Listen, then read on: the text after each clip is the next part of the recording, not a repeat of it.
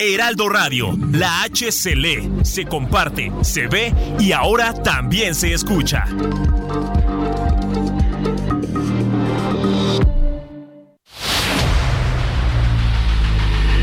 El dedo en la llaga. Había una vez un mundo en el que nadie creía. Un país de historias inexplicables una nación con personajes asombrosos. Santo Tomás tenía razón. Hay que ver para creer. El México increíble, las verdades que duelen, la voz de los que callan, el dedo en la llaga. Infórmate, diviértete, enójate y vuelve a empezar. El Heraldo Radio presenta El Dedo en la Llaga con Adriana Delgado.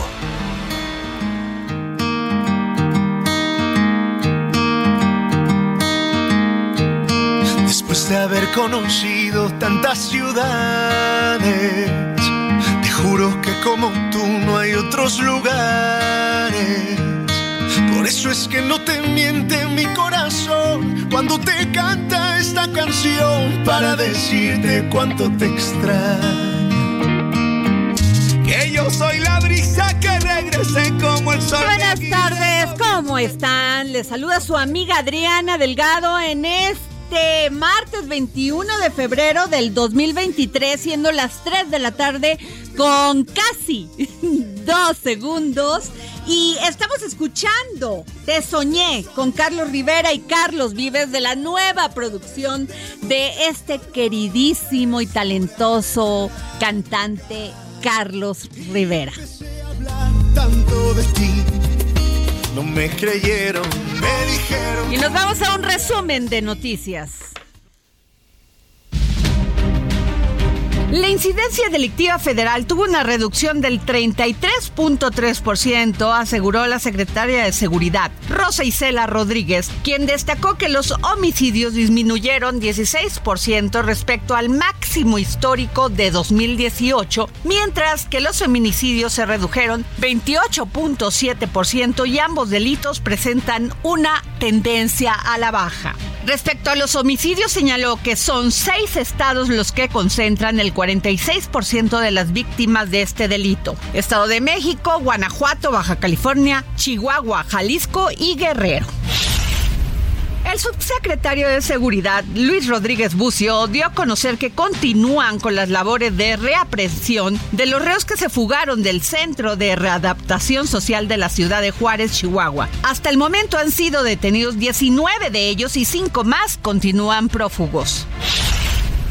Tras concluir la participación de la delegación mexicana de ayuda humanitaria para apoyar a la población de Turquía tras los fuertes sismos, el secretario de la Defensa Nacional, Luis Crescencio Sandoval, informó que se logró el rescate de cuatro personas con vida, la recuperación de 37 cuerpos y la atención médica de 116 víctimas.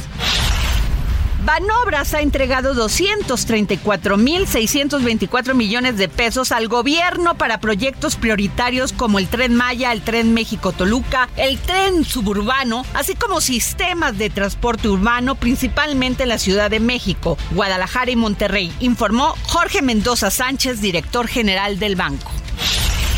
La Fiscalía General de Justicia de la Ciudad de México informó que ha detectado cerca de 130 inmuebles en Benito Juárez con posibles irregularidades construidos entre 2014 y 2021 que suman 31 más los identificados hace cinco meses como parte de las investigaciones sobre la corrupción en el sector de bienes raíces en esa demarcación.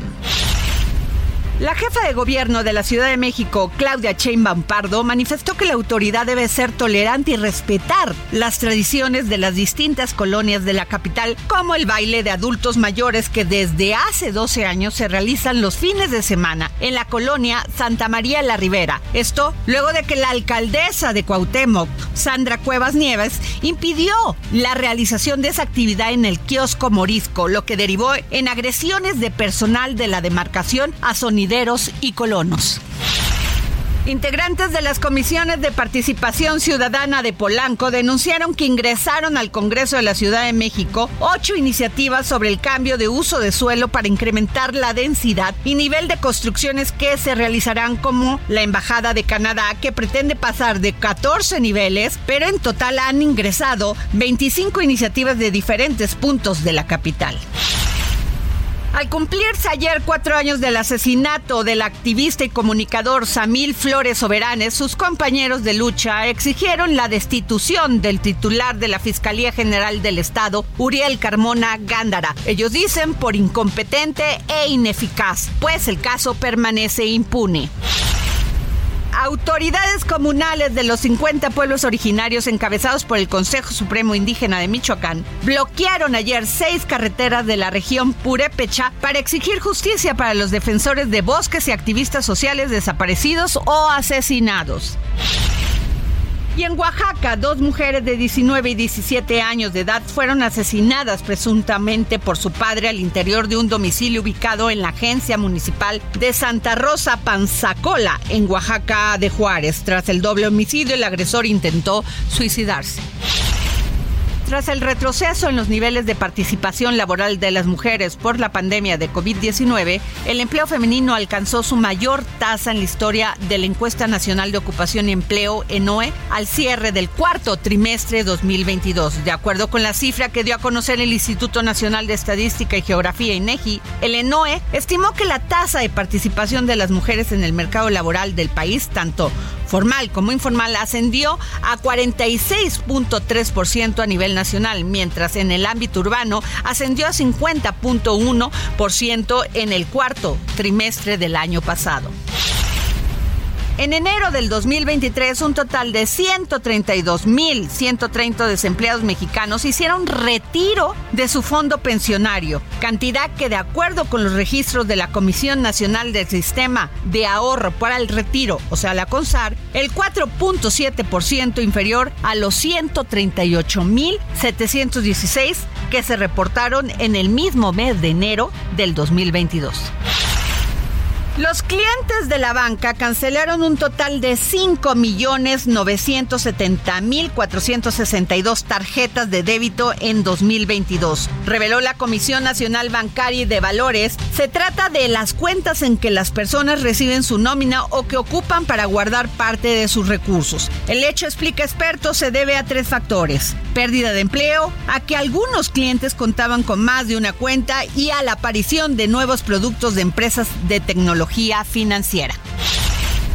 Más de 80 organizaciones de la sociedad civil alistan la manifestación para el próximo domingo en más de 60 ciudades del país y del extranjero, así como en la plancha del Zócalo capitalino en defensa del INE y en contra del Plan B de la reforma electoral. Con el lema INE sí, dictadura no y los hashtags el INE no se toca y mi voto no se toca, organizaciones y ciudadanos convocan a la segunda manifestación en defensa del INE. En esta ocasión, la intención es llenar la plaza de la Constitución. Y regresamos aquí al dedo en la llaga después de este resumen informativo y les comento, Genaro García Luna, ex secretario de Seguridad exsecretario de Seguridad durante el gobierno de Felipe Calderón, fue encontrado culpable de los cinco cargos que la Fiscalía de Estados Unidos expuso en su contra en la Corte de Nueva York. El jurado integrado por siete mujeres y cinco hombres coincidió por unanimidad en la culpabilidad del exfuncionario federal en los siguientes delitos: participar en una empresa criminal continua, conspiración internacional para la distribución de cocaína, conspiración de distribución y posesión de cocaína, conspiración de importación de cocaína y dar una declaración falsa ante la autoridad migratoria.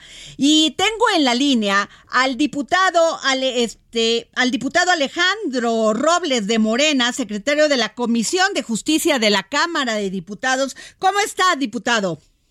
Adriana, ¿qué tal? Muy buenas tardes. Aprecio mucho la generosidad de no, y poder compartir este tema con tu audiencia. Al contrario, acaban de suscribir un punto de acuerdo. ¿Nos puede decir de qué se trata?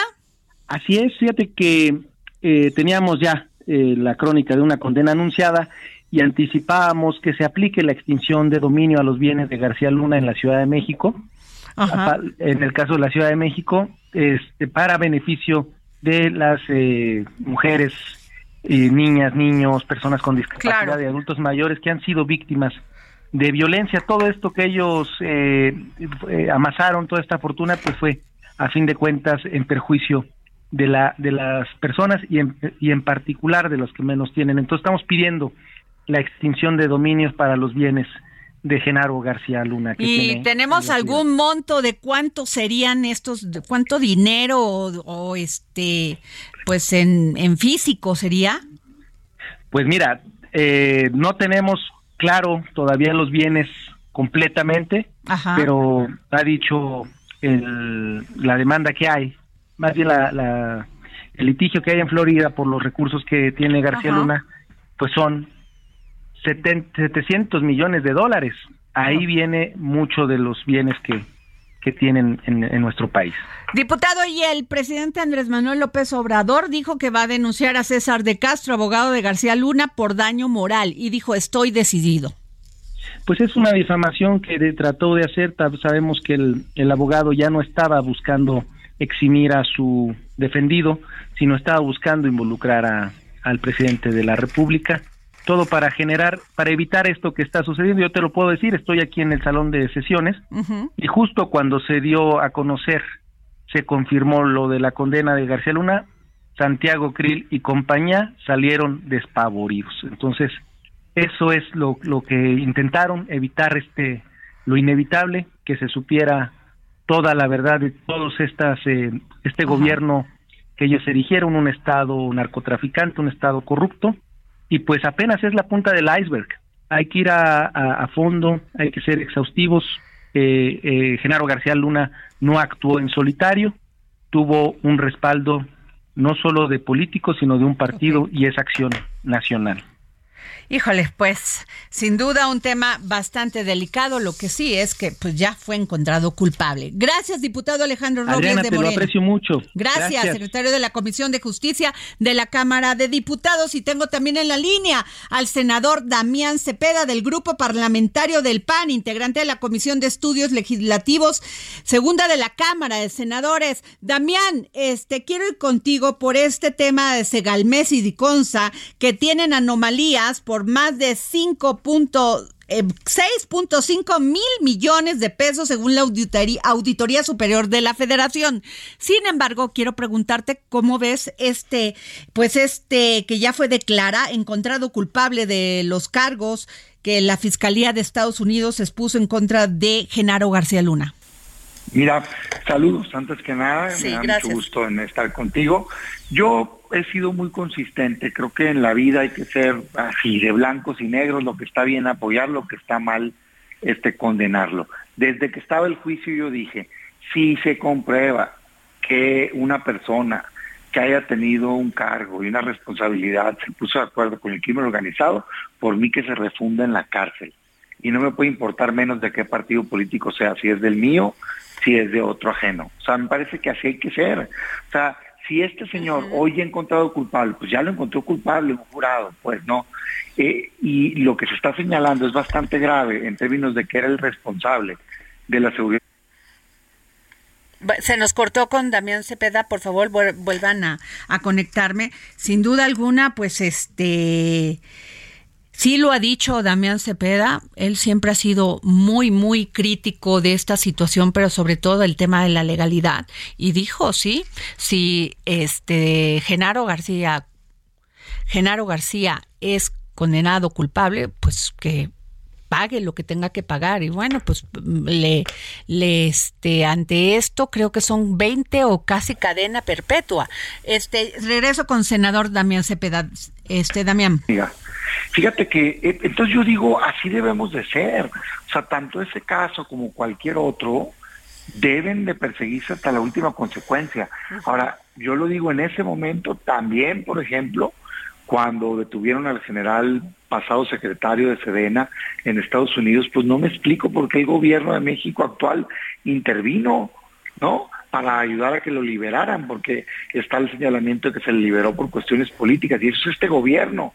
Y pues muchos de los que están hoy a cargo o en funciones muy importantes, pues estaban de segundos o terceros en aquellos años. Entonces, yo te diría parejo que se levante el telón completo, pero sí, a mí yo no soy, yo ando, yo no ando con titubeos, pues, sea del PAN, del PRI, de Morena, del Verde, de Patito Feo, del que sea, si alguien comete un delito que lo tiene que pagar eso es cambiar las cosas en México y si hoy ya hay un juicio que dijo que es culpable esta persona, pues la verdad es una vergüenza, es una traición y pues lo debe de pagar. Ah. Ahora, qué pena que para México, que sea Estados Unidos quien esté encontrando culpables estos casos. Debería de ser la justicia mexicana la que pone las evidencias y la que persigue a los delincuentes.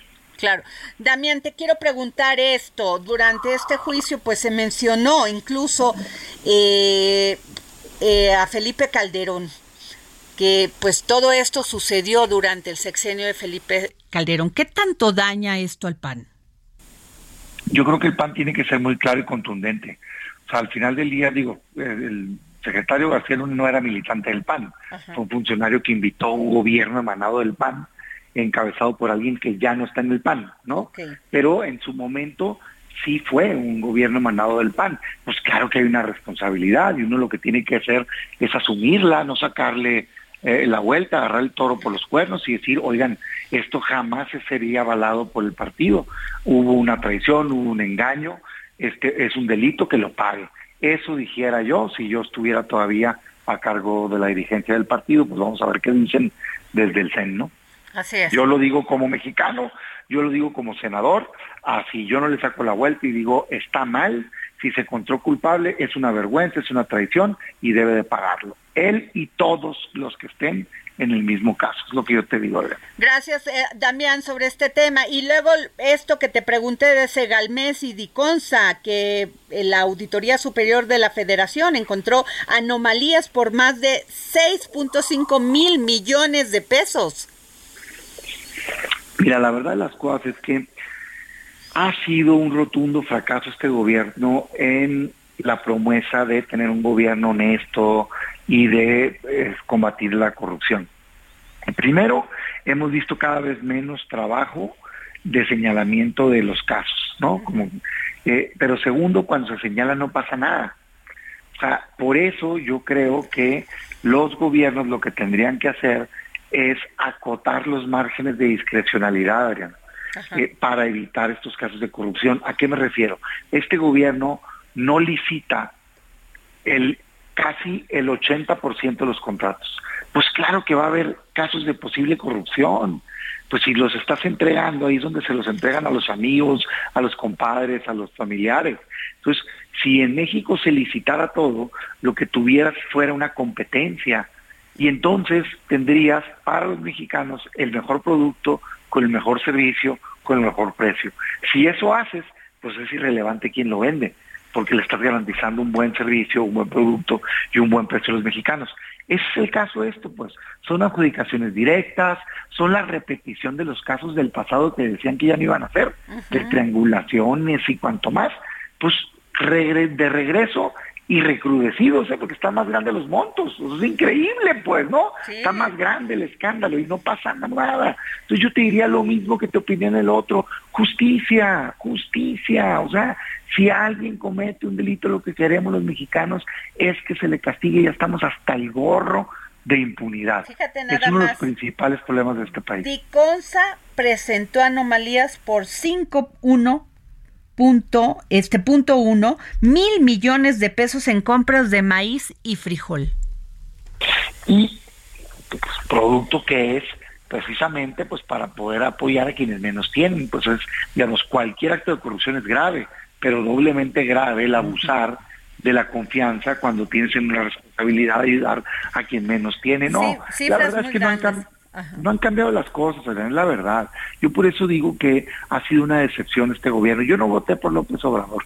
Sin duda alguna tengo una visión distinta de país, pero pensé que iba a cambiar algunas cosas y particularmente en combate a la corrupción, en, combate a la impunidad, en generación de oportunidades, la verdad que creo que se ha quedado muy corto, ni qué decir en materia de seguridad pública. Entonces, pues yo creo que ya estuvo bueno de discursos, lo que tenemos que hacer es hacer las cosas. Está bien fácil, hombre, está bien fácil. Agarras a alguien con un delito, sea el que sea, sea quien sea, castígalo y verás que pronto se permea el ejemplo y entonces ya todos van a saber que si te robas un peso vas a la cárcel. Así. Damián Cepeda, lo positivo de que se publique la dañina reforma electoral es que podemos impugnarla e impedir que se mutile al INE, que el gobierno intervenga con publicidad y que evite sanciones. Esto lo escribiste en tu Twitter y pues la marcha del INE no se toca es el próximo domingo. Sí, Adriana, mira, lamentablemente ha habido mucha confusión sobre la votación de la reforma electoral y articulistas, incluso algunos consejeros daban, dejaban entrever que todavía estábamos debatiendo el tema aquí en el Senado. La verdad es que eso ya no era cierto, Adriana. Tristemente, pero Morena y sus aliados desde hace rato, desde diciembre, dejaron aprobada la reforma dañina electoral. Lo único que faltaba era, por un lado, mandar publicarla y por otro lado, un artículo que estaba a debate.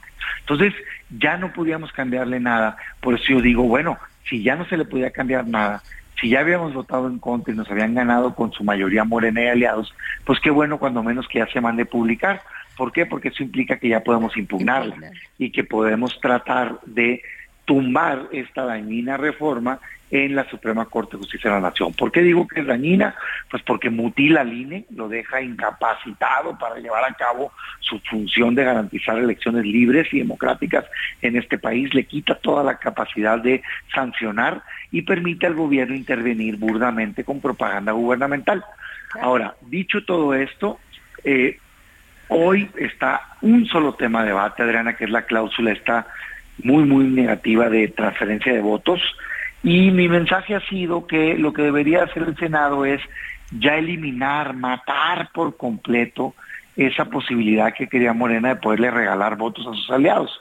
No sé si ubicas este tema, pero era de lo más grave, o sea, un burdo, increíble, un fraude electoral que querían legalizar, querían que, aun cuando la gente no hubiera votado por un partido, eh, Morena, a través de un convenio, le pudiera regalar, por ejemplo, al Verde o al PT, un porcentaje de sus votos. Oye, pues eso es fraude.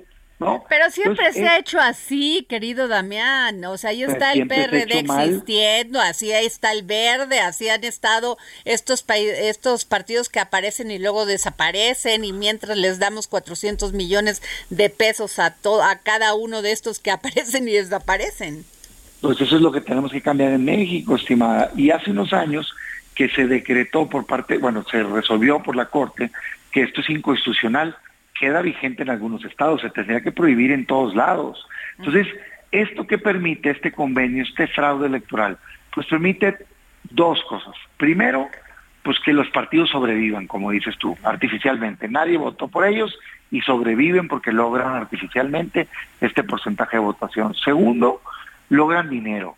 O sea, nos cuestan presupuesto a ti, a mí y a todos los que me están escuchando. Y tercero, logran una representación artificial en las cámaras. En la Cámara de Diputados y de Senadores les dan pluris, pues hazme el favor si nadie votó por ellos.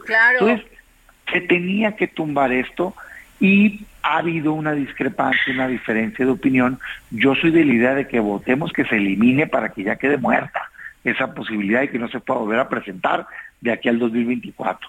Pero Morena está ahorita queriendo hacer algo distinto y decir, estoy en contra de lo que hizo la Cámara por una cuestión de procedimiento, pero el resultado práctico de eso, Adriana, es que si bien es cierto, no va a ir incluida ahorita en lo que se va a publicar en la reforma electoral, no lo estarían matando, sino que se quedaría pendiente para una posterior discusión. Eso a mí se me hace muy sospechoso, muy peligroso y me parece que en cualquier momento en una negociación con sus aliados la pueden revivir y hacerle ese daño a México. Yo soy de la idea de que votemos por desecharla y que acabemos con ese peligro para este país. Damián Cepeda, ¿qué, este, ¿cómo va tu carrera para obtener la candidatura del PAN a la presidencia de la República? Pues mira, picando piedra, mi estimada, picando piedra. Yo abiertamente, abiertamente dicho que cuando se abre el registro yo me voy a registrar. Y lo que yo creo es que necesitamos dejar de administrar los tiempos, o sea, pareciera que se está administrando la derrota. ¿Qué le propongo yo a el PAN y a los partidos de oposición? que entendamos que tenemos que romper el molde, salirnos de la caja. Hoy deberíamos estar abriendo un proceso de debate libre, abierto, competencia sana, pero real. También se nos va a acabar el... Ahí viene la guillotina y no quiero dejarte así. Competencia, amiga, competencia libre y ver quién representa mejor una posibilidad de cambio para este país. Beso, nos vamos. Gracias, Damián. Sigue a Adriana Delgado en su cuenta de Twitter arroba Adri Delgado Ruiz. Además, te invitamos a enviar tus opiniones y comentarios en texto o por mensaje de audio a través de WhatsApp al 55 2544 3334. Y si quieres escuchar El Dedo en la Llaga de El Heraldo Radio en cualquier momento y donde quieras. Hey, I'm Ryan Reynolds. Recently, I asked Mint Mobile's legal team if big wireless companies are allowed to raise prices due to inflation. They said yes. And then when I asked if raising prices technically violates those onerous two year contracts, they said, What the f are you talking about, you insane Hollywood ass? So to recap, we're cutting the price of Mint Unlimited from $30 a month to just $15 a month. Give it a try at mintmobile.com slash switch. $45 up front for three months plus taxes and fees. Promo for new customers for limited time. Unlimited more than 40 gigabytes per month. Slows. Full terms at mintmobile.com. Que te encuentres, descarga el podcast disponible en Spotify y iTunes.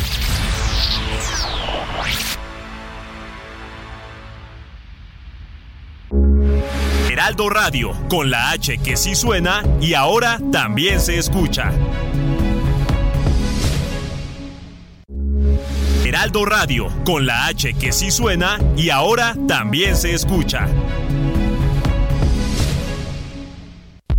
Sigue a Adriana Delgado en su cuenta de Twitter en arroba Adri Delgado Ruiz. Y envíanos tus comentarios vía WhatsApp al 55 25 44 33 34 o 55 25 02 21 04. usted abrazos, no balazos, pues después de lo de Sinaloa, cambió esa perspectiva. Así es. Pero muchas veces los gobiernos locales, como ven a la Guardia Nacional, ven al Ejército Nacional, ven a la Marina actuar, ellos ya no se hacen responsables del tema de la seguridad en su estado. Hay un gran... Su opinión, por favor. Hay un gran tema con eso. las facultades de seguridad son concurrentes en materia de seguridad. Y sí, el eh, gobierno federal tiene obviamente el tema de la delincuencia organizada, lo debe atender, pero los gobiernos estatales y los gobiernos municipales tienen tareas que hacer. Y obviamente esas tareas son de las más desatendidas. Recientemente se estuvo discutiendo mucho en el Congreso que hubiera más recursos a los gobiernos estatales para, y a los gobiernos municipales para esta materia. ¿Qué había pasado antes? Pues que resultaba que el dinero que iba para seguridad a los municipios, muchos presidentes municipales lo utilizaban para comprar una camioneta blindada para ellos y se acabó el dinero. No era para las policías, para la profesionalización, no se certificaba a las policías, no se equipaba a los policías eh, municipales o a los estatales y las fuerzas que tienen en los estados son muy pequeñas. Eh, en la Ciudad de México es extraordinario el número de, de, policías que existe, pero en los estados las policías estatales son muy exiguas. Jueves, 10.30 de la noche, El Dedo en la Llaga, Heraldo Televisión. Y regresamos aquí al dedo en la llaga. Son las 3 de la tarde con 32 segundos. Estamos a 6 segundos de 33 segundos. 3 de la tarde con 33 segundos. Y el Centro de Estudios Económicos del Sector Privado advierte que la apreciación, la revaluación del peso frente al dólar perjudica la competitividad de México, la cual también es presionada por mayores costos laborales por los pronunciados aumentos de salarios mínimo y, mínimos y la ley para subir el número de días de vacaciones. Y yo le tengo la línea al gran economista, profesor universitario y conductor de noticias de UNIFE México, Carlos Reyes. Carlos, ¿cómo estás? Adriana, qué gusto saludarte. Muy buenas tardes y buenas tardes al auditorio. Oye, ¿por qué, ¿por qué se dice esto que, que la apreciación, la revaluación del peso frente al dólar perjudica la competitividad de México? Bueno, hay, hay varios factores que tienen que ver con el tema de la revaluación del peso. Lo que pasa es que de repente en, términos económicos se quiere meter la política y se considera que, vamos, la política económica que está manejando una administración federal eh, impacta directamente con el tipo de cambio. Y esto no es verdad. Para para que se determine el tipo de cambio son factores quizá más externos que internos. Pero en esta pregunta específica que tú mencionas Adriana por ejemplo un tipo de cambio bajo lo que va a afectar es a los exportadores. Y en México somos un país exportador. Eh, lo importante es fomentar la competitividad en los exportadores. Pero qué incentivo van a tener los exportadores para enviar sus mercancías si les van a pagar con una mercancía que está eh, depreciada. Entonces, es un, es un eh, desincentivo para los exportadores. Por otra parte, nosotros somos un país gran receptor de remesas. Cuando las remesas llegan a nuestro país, llegan eh, pues devaluadas, llegan depreciadas, es decir, les alcanza para menos. Esto también afecta la competitividad porque las remesas, que también a veces el gobierno se lo atribuye como un logro, lo cual para nada es un logro del gobierno, pues afecta a estas dos variables, tanto los índices de exportación como la parte de la, eh, la recepción de remesas y esto afecta obviamente la economía. Por eso el concepto y el término del superpeso habría que tomarlo con cautela. No siempre es bueno tener un peso fortachón, como se ha mencionado, porque inclusive cuando e, esto, esto pasa, afecta también los ingresos del propio gobierno federal, ¿no? Porque, bueno, también dentro de esta crítica, y entiendo perfectamente lo que dices, dicen, las importaciones provenientes del exterior se abaratan y las exportaciones del país se encarecen.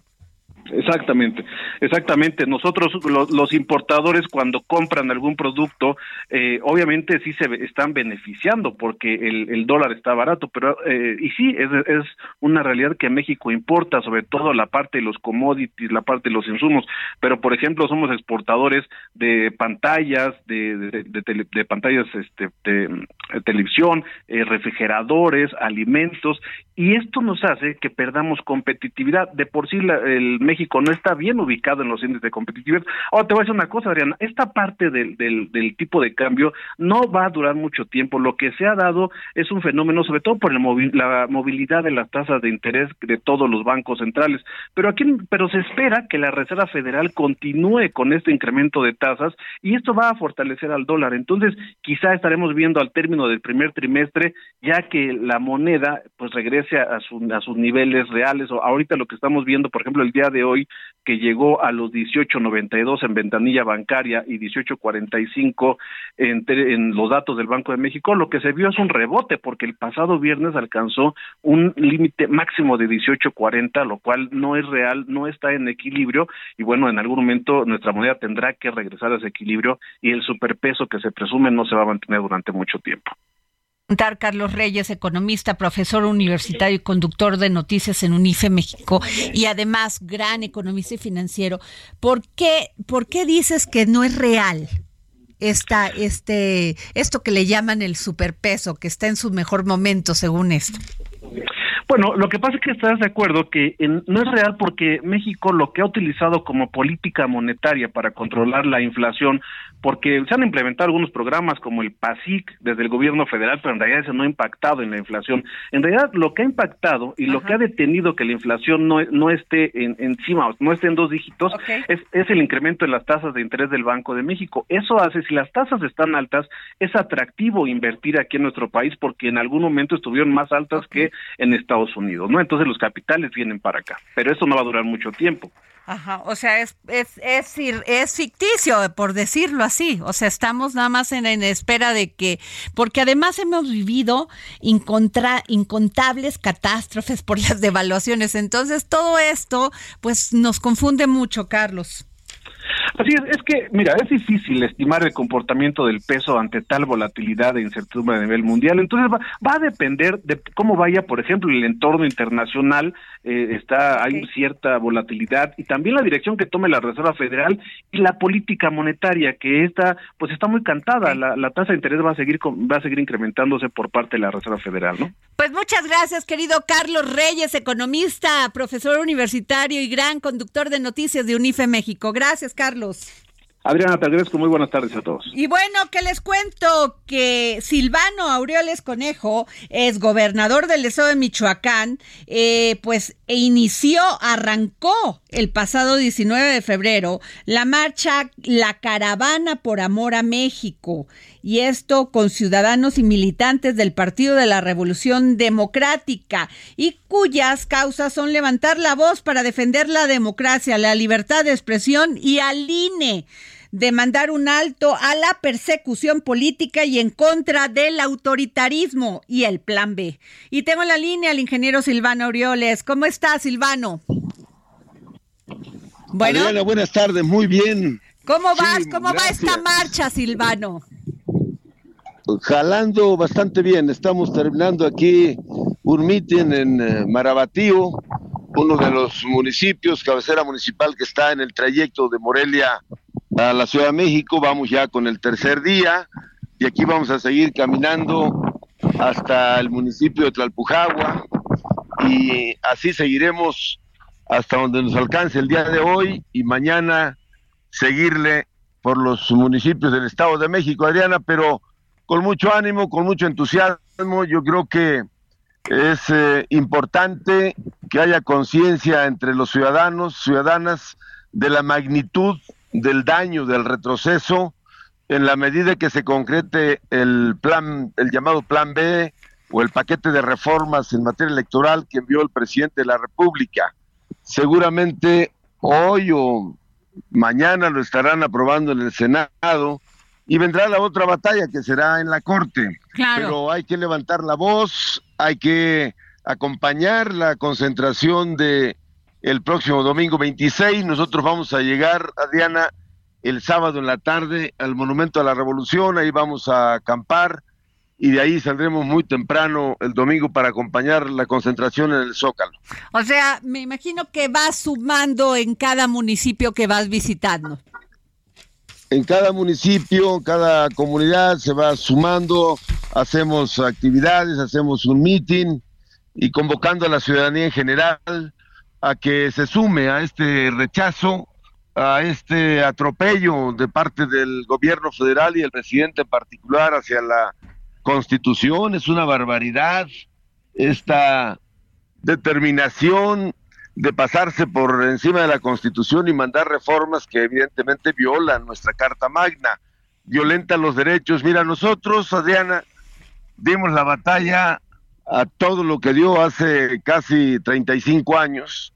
Muchas mexicanas y mexicanos perdieron la vida en esa batalla y hoy parece que nos regresamos al pasado y otra vez la tentación autoritaria resurge desde Palacio Nacional.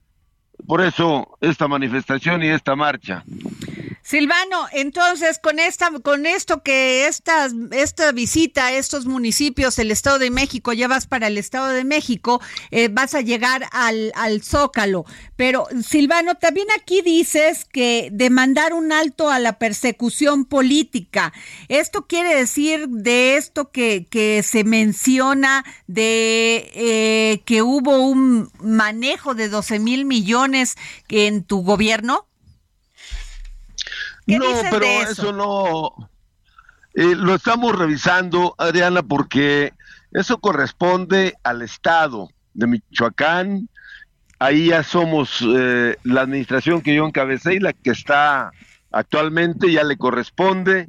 Hay que ver cuánto es de cada quien, porque yo entregué el 30 de septiembre del, 21, como tú recordarás. Luego hay que ver que en esos números van los órganos autónomos, el Congreso, el Poder Judicial, la universidad, los municipios. Entonces luego se maneja de manera...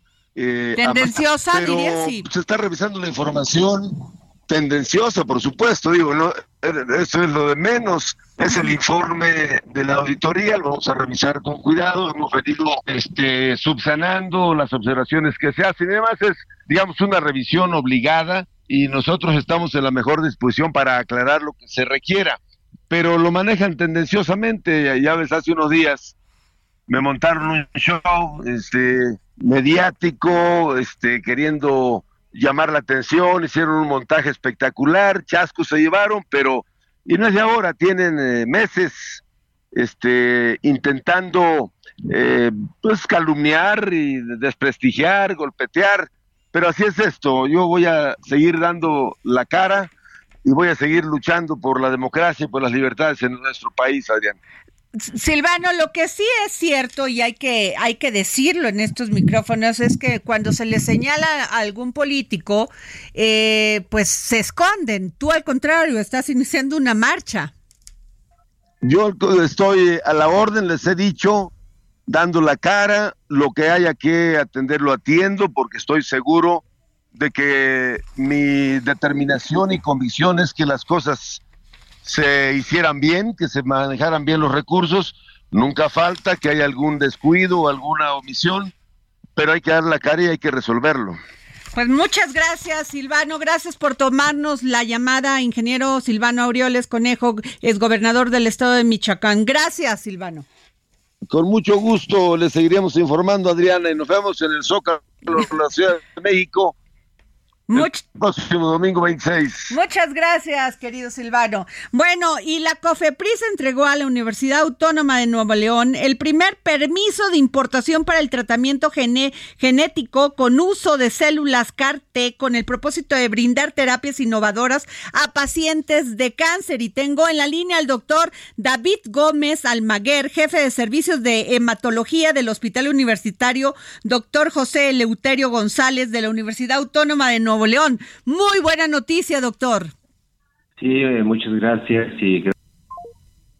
se nos cortó con el doctor. Bueno, pues les estaba contando, realmente es una gran noticia porque, así como les digo, la COFEPRIS entregó el primer permiso de importación para un vector lentiviral en México. Con ello, el Hospital Universitario Doctor Eleuterio González de la Universidad Autónoma, de Nuevo León. Doctor, perdón, se nos cortó. Le estaba comentando que muy buena noticia. Sí, definitivamente es un avance importante. Es un tratamiento que ya se tiene en Estados Unidos hace 10 años y en Europa hace un poco menos. Estamos un poco atrasados y es un tratamiento muy costoso, pero aquí en México, si lo hacemos en las universidades o en lugares académicos, podremos tenerlo a, una, a un costo mucho menor y, y rescatar casos de diferentes enfermedades. Es algún avance realmente muy importante. Agradecidos con COFEPRIS por uh, acelerar el proceso y agradecidos obviamente con las autoridades del Hospital Universitario, el doctor Vidal, nuestro rector, el doctor Santos, quienes han sido totalmente proactivos y la inversión básicamente de todas las cosas básicas de la universidad. Entonces ya estamos listos y Dios mediante este año eh, tendremos los primeros pacientes tratados en México y en Latinoamérica con este producto. Yo, perdón, y quiero corregir porque dije eh, eh genético y no, es terapia génica. Es, eh, ¿O está bien dicho? Está, eh, sí, yo creo que sí, se, modifica genéticamente la célula de, de, de, nosotros. la, la, modificamos y la hacemos que reconozca eh, a la célula maligna y la ataque. Imaginemos que tenemos un perro que lo entrenamos para atacar ciertos animales. Bueno, pues así va a ser. Una célula nuestra la entrenamos con este vector viral, la modificamos genéticamente para que reconozca a la célula maligna, la célula cancerosa y la ataque directamente. Ahorita por lo pronto los, las rutinas son en enfermedades de la sangre, la mayoría, pero ya empieza a haber novedades entre pacientes con VIH, en otras enfermedades como el lupus eritematoso y en otros tumores. Así es que es un avance, un, primer paso en una dirección muy interesante eh, en nuestro país. De concretarse, dice, las fases clínicas con éxito, la Universidad Autónoma de Nuevo León será la primera institución pública del país en contar con esa alternativa terapéutica avanzada. Sí, definitivamente. Eh, creo que tenemos ya el adelanto nuestro es, muy, es mucho y con el apoyo que tenemos de COFEPRIS un poquito más rápido de lo habitual, gracias a Dios. Creo que este antes en el verano estaremos los tratando los primeros pacientes. ¿Por qué de esperar? Porque necesitamos hacer pruebas in vitro en laboratorio para demostrar que el proceso es seguro y que todo funciona bien. Okay. Y ya una vez pasado esa etapa que le llamamos preclínica, pasaremos a un ensayo clínico una prueba con algunos enfermos y ahí ya después será un proceso, esperemos, rutinario y obviamente eventualmente el costo tendrá que bajar y podremos obviamente dar una esperanza de vida a muchos pacientes que ahorita eh, no la tienen. Pues eh, muy contentas con esta noticia aquí Nayel y yo. Doctor David Gómez Almaguer, jefe de servicios de hematología del Hospital Universitario, doctor José Leuterio González de la Universidad Autónoma de Nuevo León. Gracias por tomarnos la llamada. Gracias, gracias, gracias por su atención y un saludo a todos sus escuchas. Gracias, doctor. Pues Nayeli, qué buena noticia, ¿no? Ay, qué bueno. Que los avances médicos, científicos puedan salvar vidas que es lo que pedimos. A ver, y nos vamos porque tenemos canción de fondo. Les dije, a ver, cuando Nayeli entre, vamos a poner a Carlos Rivera y Carlos Vives, que, ¿cómo se le llama? Ya no se le llama disco, se, le llama LP. LP, bueno, se, ¿cómo se, EP. No, EP, a ver, cuéntanos por qué, porque yo ya, ya, ya, ya, ya vi que pasé los 50. no, es que sabes que, que ahora están eh, como con la moda, se podría decir, de sacar un sencillo, después sacar otro sencillo y hasta al final sacan todo el disco. Antes era al revés. Pero se le sigue llamando disco o producción. Depende, depende. Si es un, más de 12 canciones, sí, pero ahora están sacando EPs que ah. pueden tener una o hasta tres ah, canciones. Ah, mira, por eso te. No, le dije, yo le voy a preguntar a Nayeli. Oye, y Madonna y las mujeres actrices que envejecen bien. Oye, es que acaba de salir Madonna en la mañana, vimos una publicación y que la verdad la celebro porque la criticaron mucho en los Grammys porque salió con la cara un poco distorsionada, pero ella dice que como se acaba de someter a una cirugía obviamente estética, pues estaba hinchada, entonces ahora dice, miren qué bien me veo ya después de que se quitó no, pero se sigue viendo hinchadita, ¿eh? No, no, no, no, no, no, Muy guapa, se ve, también cambió de look, o sea, se, se puso el pelo pelirrojo y no rubio que nos tenía, al cual nos tenía acostumbrados. Sí, cambió mucho, porque aparte ya ves que ahora ya tenía como una noviecita, o sea, estaba muy oh, rara la situación. Pero sabes que el discurso que puso en esta foto es lo que le celebro, porque dice, ¿por qué la gente se sigue empeñando en que las mujeres mayores de 45 no podemos ser activas, eh, libres, felices, guapas? ¿Por qué tienen que estar juzgando? Pues eso sí es cierto y tiene toda la razón, tiene toda la libertad de ponerse lo que se le dé la gana, puede andar con quien se le dé la gana, cantar lo que se le dé la gana. Está en todo su derecho humano de la libertad. Eh, es, lo que te digo, que le celebro eso porque está bien, a lo mejor abusan a veces de las... Eh, Pero pues si ellas toman el dinero, saben que este mundo es crítico, los seres humanos, la condición humana de, o sea, es criticar, juzgar. Exacto, entonces ella dijo, miren, véanme qué guapa soy, me vale. Pues es una gran artista, ¿no te parece? Y aquí tenemos también a Cher, que la vimos apenas en el Super Bowl. Y se ve. No, deja ya cómo se vea, cómo camina, está entera. o sea, tiene que 60 y qué? 71 No, bueno, ya quisiera. yo, voy a hacer todo. Que nos una receta se ve guapísima, es talentosa, es una mujer muy, muy Pelazo, Sí, no, no, cuerpazo, caraxa. y también se ha sometido a sus arreglitos. Claro, ¿y por qué no, Nayeli? A pues ver, si tienes la oportunidad, tienes el dinero, te, lo, te lo quieres hacer, estás, estás asumiendo el costo de eso. Exacto. Y ahora les dije el otro día a mis amigas, ya no hay que hacer reuniones de, de topper, hay que hacer reuniones de Botox. Claro, y además las mujeres siempre nos reunimos para, para contarnos sobre el marido y sobre el este y lo mal y hace. No, hay que reunirnos para hablar de cómo crecer y cómo, vernos más guapas y crecer profesionalmente. Y entonces ahorita nos dio una lección Madonna. Talía también ya ves que Talía espectacular. Está guapísima. Obviamente igual también se cuida mucho, pero se ve guapísima. Tiene más de 50 años. Oye, ¿qué tratamientos harán? Es más bien hay que preguntarles con quiénes van. Jennifer López. no, Jennifer está espectacular. ¿No la has visto? Salió en la película esta que a mí no me gustó, ya lo dije.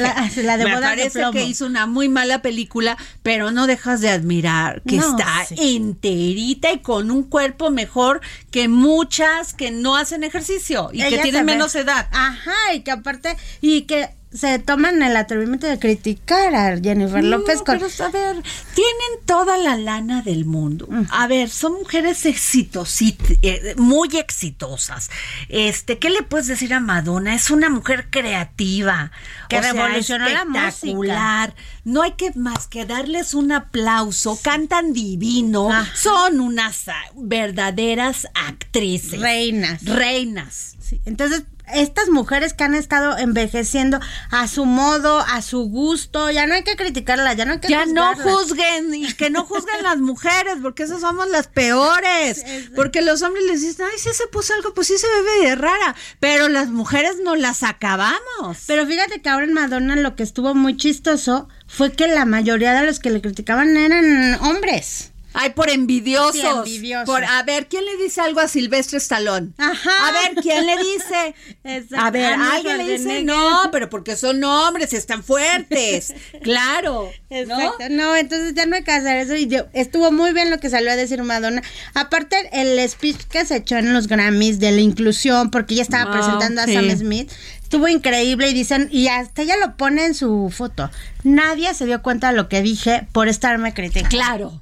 Es cierto. Y era lo importante mi speech. Bueno, y nosotros hashtag amamos a Madonna. Amamos, la libertad. amamos que tomen decisiones conscientes y en libertad. Ahora que venga a México nos vamos a verla. Ya, nos vamos. Esto fue todo aquí en el dedo en la llave.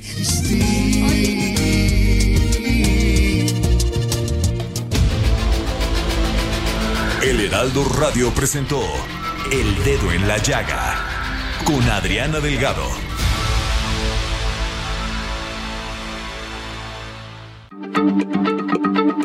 Heraldo Radio, la H se lee, se comparte, se ve y ahora también se escucha.